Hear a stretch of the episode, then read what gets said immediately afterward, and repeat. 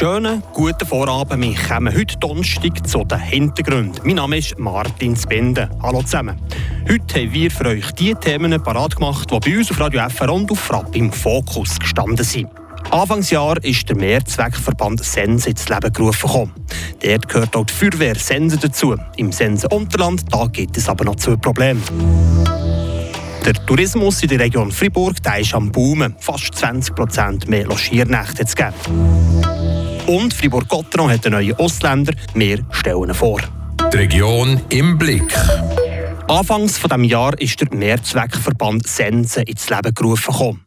Dort gehört auch die Feuerwehr Sense dazu. Aus vielen einzelnen Gemeindefeuerwehren sind schlussendlich fünf grosse Standorte entstanden. Im Sense Unterland gibt es aber neu zwei Probleme. Beide betreffen Gemeinde Wünnewil-Flamatt. Andrea Schweizer erzählt. Es geht um das neue Feuerwehrlokal, das zu Wünnewil gebaut kommen dass es das braucht, ist keine Frage, meint oder Manuel Weber, Gemeinderat und Zuständige für die öffentliche Sicherheit. Wir müssen ein neues Lokal bauen, weil das jetzige eigentlich zu klein ist und nicht den gesetzlichen Gegebenheiten entspricht. Also wir haben keine Schwarz-Weiß-Trennung, wir haben keine sanitären Anlagen und aktuell sind noch Feuerwehrfahrzeuge in Schmitten deponiert, wo eigentlich alles am gleichen Ausrückstandort sein aber es gibt noch weitere Probleme, sagt der Ivan Stampfli, Generalrat und Offizier in Feuerwehr Sense. Das andere, was für uns sehr ungünstig ist, ist, dass es im Moment nach wie vor Kinder geschlechtertrennte Garderobe und auch Kinderduschen zur Verfügung hat. Sprich, wir müssen uns in der Fahrzeughalle umziehen und können auch nach dem Einsatz ohne zu duschen heim zu der Familie, was für uns sehr unbefriedigend ist. Und vielleicht auch giftige Chemie überresten bringen wir einfach heim zur Familie, sagt der Ivan Stampfli. Das muss sich ändern. Die Lösung? Ein neues Lokal für 4 Millionen Franken. Das Problem? Man weiß nicht so recht, wer das finanzieren soll. Also uns drängt es natürlich sehr. Dort ist ein die Frage, wie wir das Gebäude finanzieren, also wir als Gemeinde oder der Verband. Aktuell ist es so, dass alle Feuerwehrgebäude eigentlich durch die jeweiligen Gemeinden gezahlt wurden, gebaut wurden und man wird die mieten. Das wäre auch bei uns so angedenkt. Und wir hoffen jetzt einfach, dass sie bei diesen Verhandlungen oder bei der Gründung des Mehrzweckverbands, bei diesen Mieten dann wenigstens zu einer Garantie kommt, weil das ist so ein, bisschen, äh, so ein Mindestlauf, das ist ein bisschen der Knackpunkt bei uns im Generalrat, dass eventuell das Gebäude könnte scheitern könnte. Sagt der Gemeinderat Manuel Weber. Gestern auch anwesend waren der Oberamtmann Manfred Remi und der Martin Haufer von der kantonalen Gebäudeversicherung KGV. Beide können keine Garantie für ein fixes Mietverhältnis geben. Der Rat hat Angst gehabt, dass er ein Gebäude baut, das in ein paar Jahren vielleicht überflüssig sei. Die KGV versichert, dass Wünnewil Flamatt aufgrund der Einwohnerzahl, der Firmenstandorte und deines Angestellten immer ein wichtiger Standort werde bleiben. Der Manuel Weber ist mit dieser Antwort zufrieden. Mehr oder weniger? Also die Antwort von KGV finde ich sehr gut, weil dort tut man auf die Risikoanalyse zeigen. Also man muss hier Region nicht davon ausgehen, dass es kein Feuerwehrgebäude wird brauchen. Momentan kann man natürlich keine Eingeständnis machen, weil der Mehrzweckverband nicht gegründet ist. Und KGV ist ja nicht Mieter, sondern es wäre ja der Mehrzweckverband, der die Gebäude würde mieten Von dem her finde ich das eigentlich in Ordnung, was sie gesehen haben. Mir hat einfach ein den Bezug zu dieser Garantie gefällt. Wie es der Manuel Weber schon gesagt hat, es gibt noch ein weitaus grösseres Problem. Freiburg muss im Budget vom Mehrzweckverband zuerst grünes Licht geben. Und das soll erst Ende Mai passieren.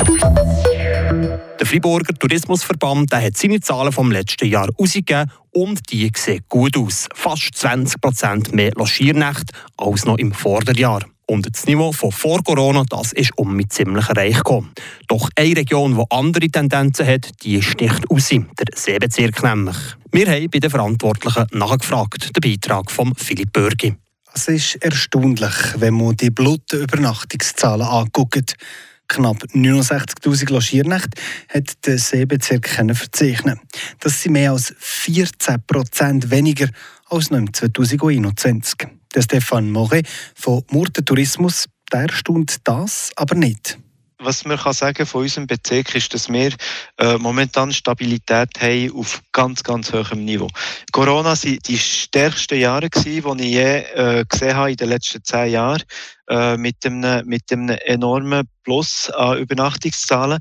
Und jetzt im Vergleich zum Vorderjahr äh, haben wir jetzt ein, ein, ein, gutes Minus, aber wo wir wieder ein bisschen äh, zurückkommen von unserem, von unserem extremen Niveau äh, von den Corona-Jahren. Darum sei es auch nicht erstaunlich, dass die Logiernächte um 14 Prozent zurückgegangen Aber auch im Vergleich zum Vor-Corona-Jahr sind die Zahlen positiv anzugucken, obwohl das 2019 selber schon ein Rekordjahr war. Wir haben schon vor den Corona-Jahren sehr positive äh, Tendenzen gehabt und jetzt könnte man schon sagen, dass die auch bestätigt sind und dass die wie weiterfahren.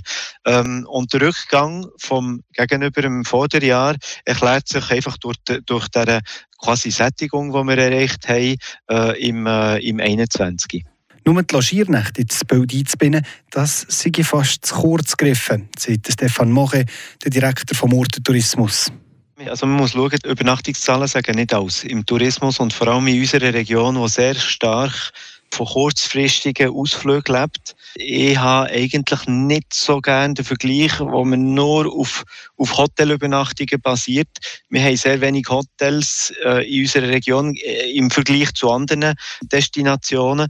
Und die Indikatoren von Ausflugstourismus äh, sind auch wichtig äh, in unserer Region. Wenn man Tagestouristen oder auch die Besucher im Papiorama oder bei der Schifffahrt angucken, dann sind fast alle Zahlen um rund 10% gestiegen. Für ihn ist die Tendenz vom Tourismus im Seebezirk klar, auch wenn es schwierig zu lesen sei also Corona-Zahlen haben alles ein bisschen durchmischt und, und äh, es ist schwierig, in diesen Zahlen Tendenzen anzuschauen. Aber jetzt sieht man auch, nach den Corona-Jahren bleiben wir auf dem hohen Niveau, wo, wo schon vor Corona äh, bei unserer Region war. Und das freut uns natürlich sehr und zeigt, dass wir eine positive Tendenz haben im mittelfristig und vielleicht auch langfristig. Das sagt Stefan More von Mordtourismus. Der Seebezirk bleibt also neben dem Greyerz und dem Sahnebezirk das grösste Magnet für Touristen, die in Kanton Fribourg kommen. Heute Morgen, kurz vor der 9 hat Fribourg-Gotteron neue Ausländer verpflichtet. Hat er sicher schon mitbekommen. Jetzt wollen wir den Herr gerade noch mal ein bisschen näher vorstellen. Fabian Weber, es ist um ein Schwede, der zu Gott noch kommt. Schon der vierte ist das jetzt für die nächste Saison. Ja, genau, vier Schweden. Neben den beiden, die natürlich Löschsaison schon da waren, der Markus Sörensen und der Jakob Delaros. Der Sportchef Christian Dübe noch zwei frische Schweden verpflichtet. Schon vor einem Moment der Verteidiger Andreas Borgmann und eben heute am Morgen der Lukas Wallmark, 27-jährig ist er, an Center. Sehr spielintelligenter Spieler mit super Überblick, sieht man ihm nach. Lukas Wallmark, diesen Namen kennt ihr doch am einen oder anderen Hockey-Fan etwas sagen. Das ist genau richtig. Letzte Saison hat der Lukas Wallmark hier in der Schweiz schon gespielt bei den ZSC Lions. 57 Match, 38 Scorerpunkte gesammelt. Der schwedische Center der hat in Zürich eigentlich noch einen Vertrag bis 2025 gegeben. Hat den Club aber gebeten, den Vertrag aufzulösen. Das haben sie gemacht. Der Christian Dübe hat zugeschlagen und der Wallmark gerade für zwei Jahre verpflichtet. Also ein Spieler, der schon gezeigt hat, was er in der Schweiz kann. Und davor, wo hat er schon überall gespielt? Ausgebildet ist er in seiner Heimat Schweden. Hat er drei Jahre in der höchsten schwedischen Liga gespielt für Luleå. Mit denen hat er 2015 die Champions Hockey League gewonnen. Nach diesen drei Jahren bei Luleå ist er auf Nordamerika, fünf Jahre in den USA gewesen, in der Zeit über 200 Spiele in der NHL gemacht. Nach der NHL hat der Lukas Wallmark in die KHL zu Moskau gezogen. Eine Saison war er dort gewesen. und ein eben Löschjahr der Wechsel in die Schweiz zur ZSC Lions. Jetzt geht es hier im Land weiter zu Fribourg-Gotteron.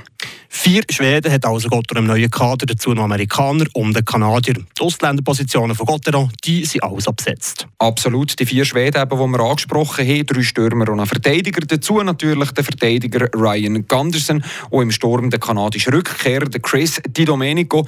In der Pressemitteilung von heute Morgen hat Gotteron geschrieben, dass wenn nichts passiert, wenn nichts Unvorhergesehenes passiert, verpflichtet Gotteron an kein frischer Ausländer, fängt die Saison mit sechs Ausländern an.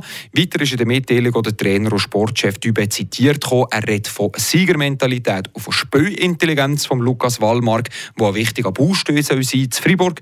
Und der Lukas Wallmark der hat sich auch selber zitieren Er hat gesagt, er sei genau gleich wie Gottron sehr ehrgeizig und er will jetzt in seiner zweiten Saison in der Schweiz also Josh brillieren. Merci vielmals, Fabian Weber. Das klingt doch wunderbar. Dann hoffen wir, dass der 27-jährige Schwede bei Gotteron kann brillieren Und dann kommen wir noch zu den Kurznews vom Tag, präsentiert von Tobias Brunner. Die Region im Blick. Die Mitte Sense hat ihre Parolen für die eidgenössischen und kantonalen Abstimmungen gefasst, wie sie mitteilt. An ihrer Delegiertenversammlung vom 3. Mai hat sie bestimmt, dass sie am 18. Juni viermal Ja sagt. Dies zum Bundesbeschluss über eine besondere Besteuerung großer Unternehmensgruppen, zum Klimaschutzgesetz, zur Änderung vom Covid-19-Gesetz und zum Verpflichtungskredit über 65,5 Millionen Franken für den Umzug und Neubau des Naturhistorischen Museums. Das Landwirtschaftliche Institut Grandschneuf will nachhaltiger werden. Laut dem Institut nimmt man an zwei nationalen Initiativen teil. Unter anderem soll der Gasausstoß der Viehzucht um 20 Prozent gesenkt werden. Direktor Pascal Toffel erklärt, dass eine neue Biogasanlage und anderes Futtermittel die Emissionen senken sollen. Zudem soll der Trinkwasserverbrauch um 30 Prozent sinken. Dies dank einer neuen Käserei und aufgefangenem Regenwasser zur Bewässerung. Und Bauland in Schweizer Städten ist immer mehr Mangelware. In einer aktuellen Umfrage des Bundes geben 80 Prozent der befragten Städte an, dass sie über zu wenig Baulandreserven verfügen würden. Eine nachhaltige Lösung für fehlendes Bauland wäre verdichtetes Bauen. Das sind die Hintergründe von heute Donnerstag. Ich wünsche euch allen einen schönen Feierabend. Mein Name ist Martin Spinde und im Namen der ganzen Redaktion sage ich merci vielmals fürs Zuhören und natürlich auch merci vielmals fürs Lesen auf Frapp. Habt nicht Sorge, ade zusammen. Das bewegt heute Freiburg. Freiburg aus seiner Geschichte. Ging auf frapp.ch.